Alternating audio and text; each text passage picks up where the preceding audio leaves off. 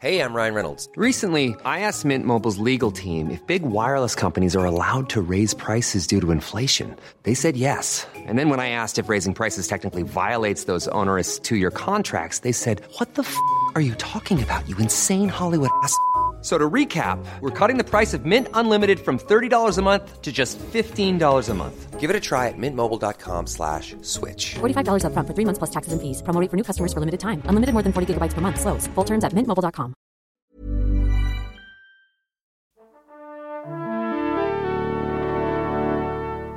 Bonjour. C'est moi Orson Welles. J'aime pas trop les voleurs et les fils de pute. Salut, c'est Nos Ciné, votre rendez-vous avec le cinéma dans sa formule light et savoureuse quand même avec des vrais morceaux de culture dedans. Ça s'appelle Extra Ball. C'est notre petite excuse pour rattraper des films ou des séries qui nous ont échappé ou pour prendre le temps de causer de réédition, comme nous allons le faire tout de suite en évoquant le grand Michael Cimino, dont deux films reparaissent dans de très belles versions restaurées chez Carlotta, Desperate Hours et surtout le légendaire L'année du dragon. Et pour en parler, j'ai le plaisir d'accueillir mon camarade Stéphane Moïsaki. Salut Stéphane. Salut Thomas. Et je précise comme toujours que nous sommes au temps calé Nos Ciné Extra Ball spécial Cimino. C'est parti. Monde de merde. Pourquoi il a dit ça? C'est ce que je veux savoir. Alors on a tout dit, ou tout écrit sur Michael Cimino, le grand génie brûlé du nouvel Hollywood, encensé pour son voyage au bout de l'enfer, puis assassiné deux ans plus tard pour Les Portes du Paradis, qui avait coulé United Artists, Ouais. un western homérique qui avait bien failli lui coûter sa carrière à lui. Et heureusement pour nous, il a persévéré en signant notamment en 1985 le monumental L'année du dragon avec un Mickey Rourke splendide. Moi c'est un de mes films préférés, comme ça c'est dit. Si on en parle, on le répète, Stéphane, c'est parce qu'il ressort dans un coffret superbe chez Carlotta dans le cadre de leur série Ultra Collector, il est la seconde référence après Body Double de De Palma, dont on avait également parlé dans une précédente émission. Alors Stéphane, dis-nous tout sur ce coffret, puis sur le film, tant qu'à faire. Ouais, voilà, alors bah, ça, ça ressort le 9 mars en fait chez Carlotta. C'est un, un plus ou moins double programme, même si euh, Desperate Hours sort en- de façon euh, beaucoup plus. euh, Version simple, on va dire. version simple, voilà, avec, euh, juste une préface de, de, de Jean-Baptiste Toré, Ouais. qui est assez intéressant. Qui avait écrit un bouquin euh, Tout à fait, excellent ouais. euh, sur Michael Cimino euh, qu'on recommande chaudement. Tout à fait. Et, euh, et qui fait aussi une préface sur euh, celle Alors il y a, très peu de bonus sur Line Dragon. Il y a ce- cette préface-là euh, où, en gros, euh, t'aurais dit à peu près tout ce qu'il faut dire sur le film, hein, de manière. euh, voilà. Et il y a un bonus en fait qui. Je, ne sais pas si c'est. Je sais que c'est un montage euh, récent. mais je ne sais pas si les, propos en fait de Chimino sont récents. C'est comme un espèce de digeste de commentaires audio sur lequel euh, Chimino revient sur des éléments clés euh, de, de, de la confection de Line Dragon. D'accord. Alors effectivement, comme tu l'as remis en, en contexte, ce qui est très intéressant avec Michael Cimino, c'est qu'au moment où il a fait la du Dragon, c'est qu'il était tricard à Hollywood Fini. à cause de- des Portes du Paradis. Euh, comme l'explique Toré dans, dans, les, dans les bonus, en fait, il a, il a fait un peu de, de boulot de, hum, script doctor parce Ouais. qu'il était scénariste à la il base. est pas hein, il a- crédité sur plein de films voilà. sur lesquels il a bossé. Il a, il a, il a, il il est revenu en fait travailler avec Oliver Stone, avec lequel pour lequel il devait réaliser à la base Midnight Express. En fait, Oliver Stone voulait absolument euh, que, que réalise, euh, Ouais. réalise Midnight Express, ça s'est pas fait. Mais, euh, en fait, Cimino avait tellement aimé le, le, le scénario de Midnight Express qu'il s'est dit je vais reprendre ce scénariste-là. Alors voilà, euh, sur l'année Dragon, c'est c'est, euh, la conjonction entre ces deux, deux personnalités hein, qui se retrouvent là, parce que Oliver Stone à cette époque-là c'était un très très grand scénariste. Il avait, il avait donc écrit Midnight Express, il avait écrit euh, Scarface. Euh, et ce qui est très intéressant avec l'année du dragon, quand, quand tu revois en plus quand tu revois le film aujourd'hui, euh, c'est là où le, le film tient extrêmement bien, au-delà de la mise en scène qui est, qui est, euh, Remarquable. voilà, euh, comme toujours chez Timino, y compris dans Desperate Hours d'ailleurs, même si c'est un film qui est massacré. C'est un film, ouais, c'est un film plus Et mineur. mineur dire, aussi. oui. C'est que c'est que c'est un film extrêmement bien documenté sur les triades. Alors Chimino insiste là-dessus dans, dans le bonus en fait pour dire qu'à l'époque en fait les triades c'était de l'ordre du mythe presque euh, dans euh, la société américaine. En fait les, les- les gens étaient persuadés que ça n'existait pas, que, que ça n'existait pas à Chinatown. Et que, et que ce que raconte le film, c'est de l'ordre du pur, la pure Fantasme, mythe- du pur ouais. fantasme.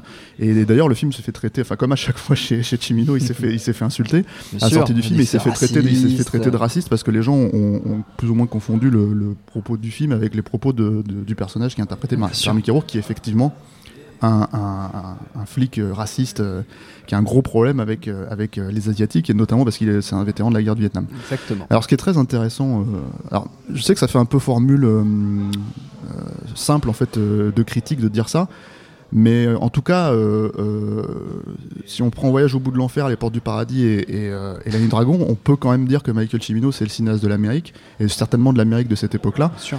Et de ce traumatisme-là. et de ce traumatisme-là, pas uniquement, parce que le les, Portes du Paradis, c'est plus ou moins un film sur le capitalisme quand même. oui. voilà. Il s'est fait traiter de marxiste en, à la sortie du film, juste à cause du sujet même du film, en fait. C'est-à-dire un shérif qui prend, qui prend euh, euh, fait et cause en fait pour, pour, pour des fermiers. Euh, contre des euh, grands euh, comment dire industriels qui veulent, qui voilà. reprendre leur, leur terre.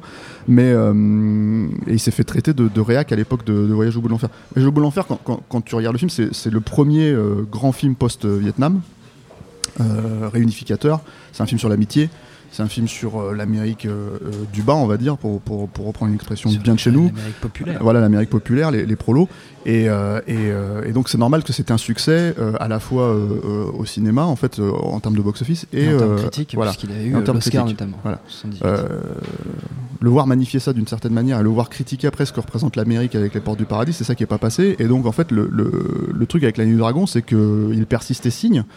Et euh, c'est un film sur la réunification absolue, même si ce n'est pas aussi évident que, euh, que, euh, que Voyage au bout de l'enfer. Euh, Euh, Il y a une anecdote en fait que raconte euh, Chimino qui est très intéressante euh, dans, le- dans, dans- comment dire, dans le bonus, c'est que il a eu le final cut sur l'année du dragon. Donc on, on va rappeler vite fait ce que, ce que c'est l'année du dragon. L'année du dragon, c'est un flic qui arrive à Chinatown, qui a un, un trauma post, post-Vietnam, Post-guerre. et en fait qui, euh, qui décide de nettoyer le, quartier en fait de, Mm. de- Des gangs. des gangs, voilà. Et, euh, et il va perdre à peu près tout ce tout ce qu'il Oui, on veut, toute dire son identité quasi- en fait, quasiment voilà, tout, en euh, fait, voilà ouais. sa, sa femme, etc., etc. Donc je spoil un peu pour ceux qui n'ont pas vu, je suis désolé, mais euh, mais il va euh, en fait euh, s'unir avec une journaliste qui est euh, une métisse. Sino-américaine. Exactement, voilà. Et, euh, et donc cette, tout cet aspect symbolique en fait qui est dans le film, Chimino insiste dessus parce qu'il dit voilà j'ai eu le final cut sur ce, sur ce film, j'ai pu faire ce que je voulais. La seule chose que le studio m'a imposé de changer, c'est la dernière phrase de dialogue. Et euh, dans le film, euh, il, prétend qu'elle n'a aucun sens, en fait, ce qui est plutôt plus ou moins vrai. En fait, c'est juste une, une punchline de fin de film. Euh, mais sa phrase à la base, c'était une phrase qui était une phrase d'Oliver Stone aussi, dont il rappelle en fait qu'Oliver Stone est, est- depuis a été marié avec une Vietnamienne. Il faut, faut rappeler qu'Oliver Stone a fait aussi la guerre du Vietnam hein, à l'époque. Euh, donc il avait aussi un compte à régler, on va dire. Euh, et la dernière phrase, c'est, euh, c'était le personnage de Stanley White, Mickey Rourke, euh, qui, euh, qui rappelons-le, est un immigré polonais en fait, Mm. qui, euh, qui, est, qui est devenu américain, quoi, naturalisé, naturalisé américain, qui dit à, à- à force de faire la guerre avec l'ennemi, on finit par l'épouser. C'était la phrase de fin en fait. Ouais. Et il partait dans les bras de la, de la, de la journaliste. euh, métisse. Et c'était le, le- le- le message, on va dire, de réunification euh, de, de la fin de l'année Dragon. Pour une raison complètement inexplicable, euh, Les studios ont demandé de le couper. voilà, les studios ont demandé de le couper, euh, ils l'ont changé. Donc voilà. Et Jimino, aujourd'hui même, ne sait toujours pas pourquoi en fait on lui a demandé de changer ça.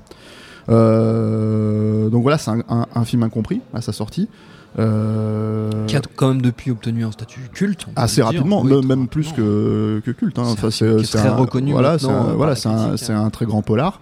Euh, on, peut, on, peut, on peut dire que c'est peut-être mineur vis-à-vis de- des grands aspects, euh, comment dire, grandiloquents, épiques de, de, de La Porte du Paradis euh, et, Et de Voyage au bout de et l'enfer. Voyage au bout de l'enfer. Mais bon, ce serait, ce serait comment dire, malmener le film. C'est c'est pas vrai. En fait, Oui, c'est- c'est ce quand même un très grand polar. ouais. C'est quand même un très grand polar. C'est un polar qui, qui, qui a mis en lumière une, une, une, part face- de, une une face de facette, New York, hein, en fait, une facette de New York, de en fait, York, euh, voilà. Euh, et ce qui est très intéressant, c'est que ça, c'est pareil, c'est une autre anecdote qui est assez intéressante dans les, dans les bonus du, du, du DVD, euh, enfin du Blu-ray, pardon.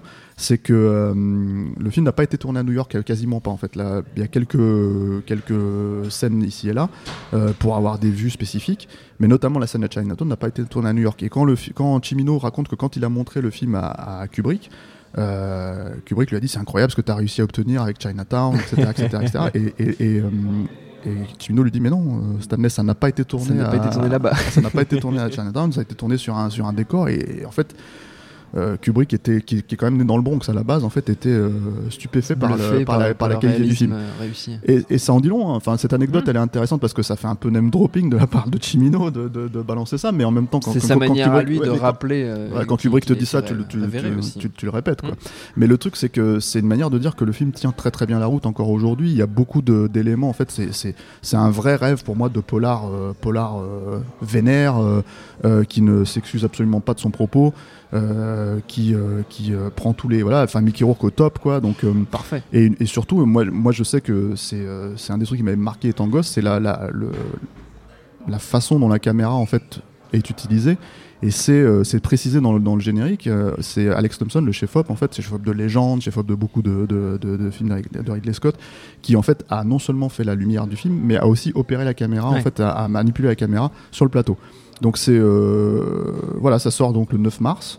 Et Euh, en même temps, en sort même temps, euh, Desperate Hours, voilà, donc, euh, la maison des otages. en la maison des otages, parce, que c'est un remake du film de William Wyler des années fait. 50 et euh, euh, avec euh, toujours avec Mickey Rourke, mais là Mm. bon c'est plus du tout la même euh, configuration. Ni la même ampleur, on va dire. Ni la même ampleur, mais alors le c'est un thriller. euh, c'est enfin aujourd'hui les fonctions. Enfin quand tu revois le film aujourd'hui, tu te rends compte à quel point euh, Chimino a essayé de faire un thriller à la Hitchcock en fait Mm. avec ce film-là, ce qui le sort déjà de la logique du, du film de William Wyler.